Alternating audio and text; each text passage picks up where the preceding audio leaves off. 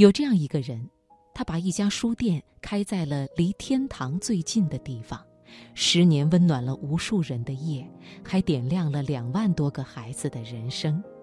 好，接下来就请你听老潘和他的书店的故事。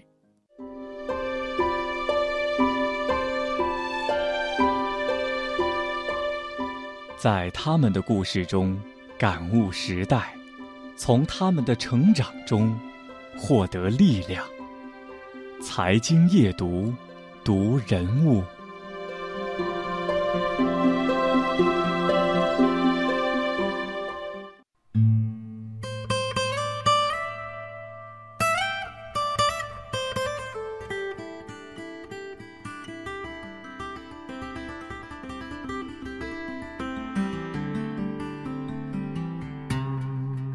不是所有人都会来到这里，但从来没有人来过就忘记。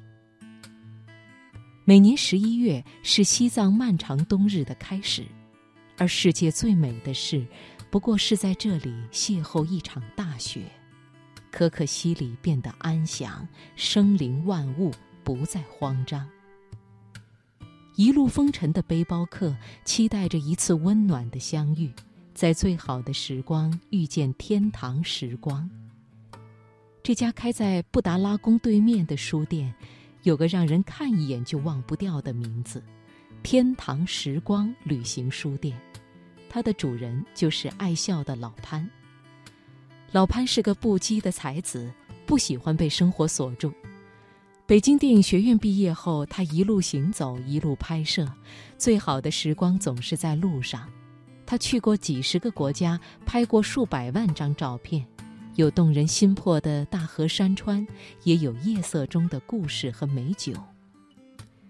二零零六年，老潘第一次来到西藏拍摄一个小电影，用他自己的话说，那是一段可以听到自己心跳的时光。纳木错纯净的天空，随风飘动的经幡，随心而起的诵经声。热情淳朴的藏民，让他一下子就爱上了这片圣土。老潘无法放下手中的镜头，他不停地摁下快门，生怕漏掉一个鲜活的表情，生怕错过一张温暖的笑脸。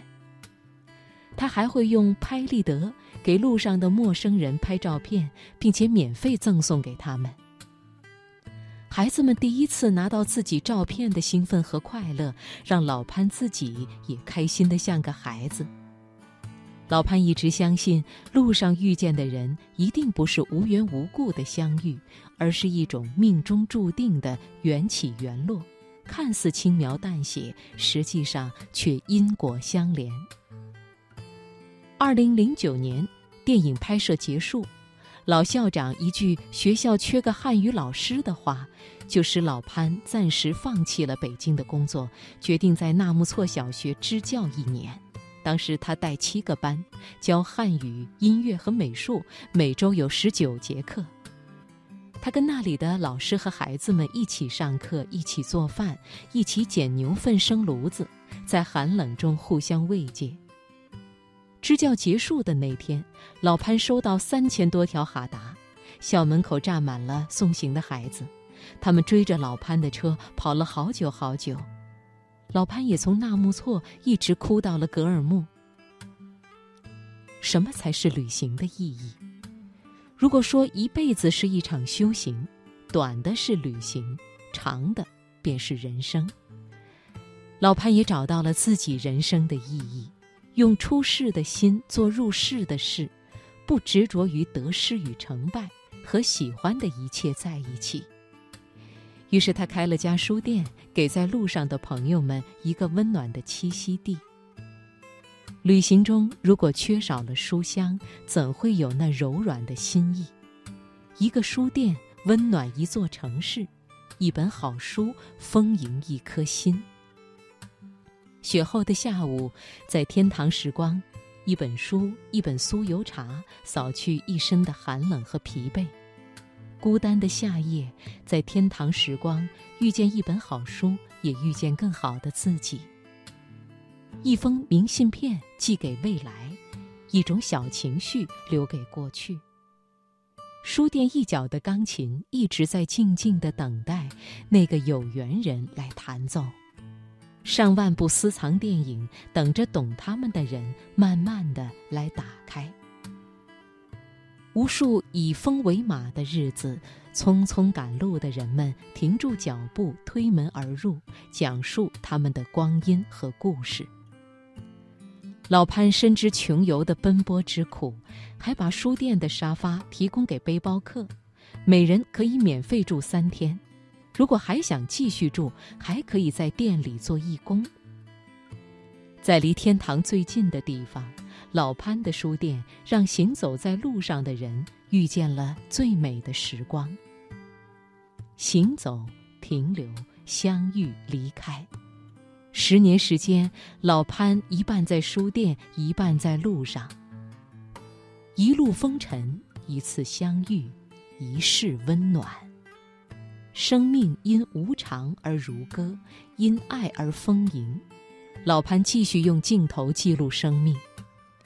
一路风尘中，虔诚跪拜的朝圣者，让浮躁的我们惊觉。当我们真正接受了无常，我们便获得了人与世界的和谐。一次相遇，让每天疲于奔波的我们静下心来感受岁月静好。一朵花开的灿烂，一个回眸的温暖，一次擦肩的温馨。专注生命，你会发现更多美好。每年，老潘都会再回到纳木错，看看那些孩子，带去各种学习用品和礼物。他还和朋友们帮扶了一百多所山区小学两万多名学生，领养了十多名孤儿和贫困学生，资助他们实现大学梦。老潘说：“内心的宁静永远根植于爱和怜悯。”如今，天堂时光书店已经在很多城市安家。也许在旅程中不经意的一瞥，你就能遇见它。生命不长不短，刚好够用来好好看看这个世界。